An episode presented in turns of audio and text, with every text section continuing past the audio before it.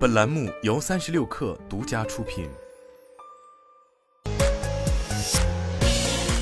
网罗新商业领域全天最热消息，欢迎收听快讯不联播，我是金盛。三十六氪获悉，行业研究机构艾瑞咨询发布了《二零二二中国商户私域布局洞察报告》。报告显示，多平台布局成趋势，微信、支付宝短视频平台成为商家私域经营最重要的三大阵地。小程序已是最主要私域载体，近八成商家对私域经营效果表示满意，新客会员增长效果显著，商家私域经营成本平均涨百分之四十，转化效率、经营成本、公域引流成商家布局私域的核心关注点。公域是私域最重要的流量来源。继支付宝二零一八年提出公司域结合开放模式后，微信、快手等也开始公司域建设布局。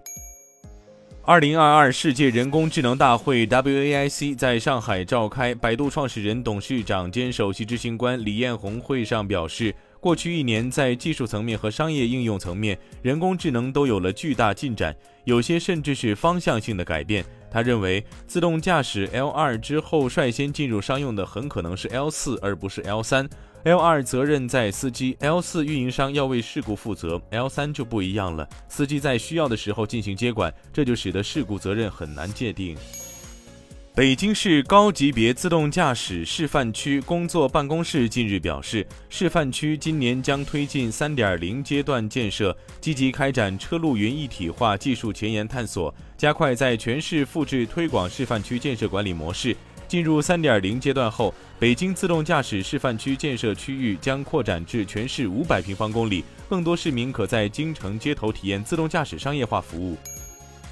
三十六氪获悉，网易严选上线宠物子品牌网易天成，主打中高端宠物市场，首批上线全价鲜肉烘焙猫粮、全价冻干生骨肉三拼猫粮等八款商品，目前已在全渠道销售，核心猫粮商品定价在一百元至三百元之间。据报道，Facebook 母公司 Meta 上周发给员工的一封内部邮件显示，Meta 正在成立一支产品团队，为 Facebook、Instagram 和 WhatsApp 等应用探索和开发可能的付费功能。这是 Meta 首次认真尝试在主要的社交媒体应用中开发付费功能。目前，Meta 的收入几乎全部来自广告。Meta 旗下的社交媒体应用已经提供了少量的付费功能。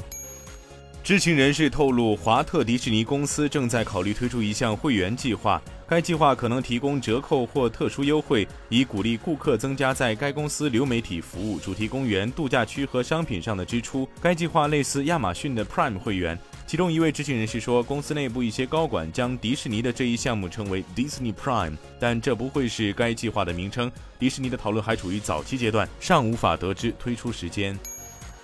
当地时间八月三十一号，美国国家航空航天局 NASA 公布了一项与美国太空探索技术公司 SpaceX 签署的总价值十四亿美元的合同。依据该合同，SpaceX 公司将在二零三零年前发射五次火箭，帮助 NASA 前往国际空间站执行任务。以上就是今天的全部内容，咱们明天见。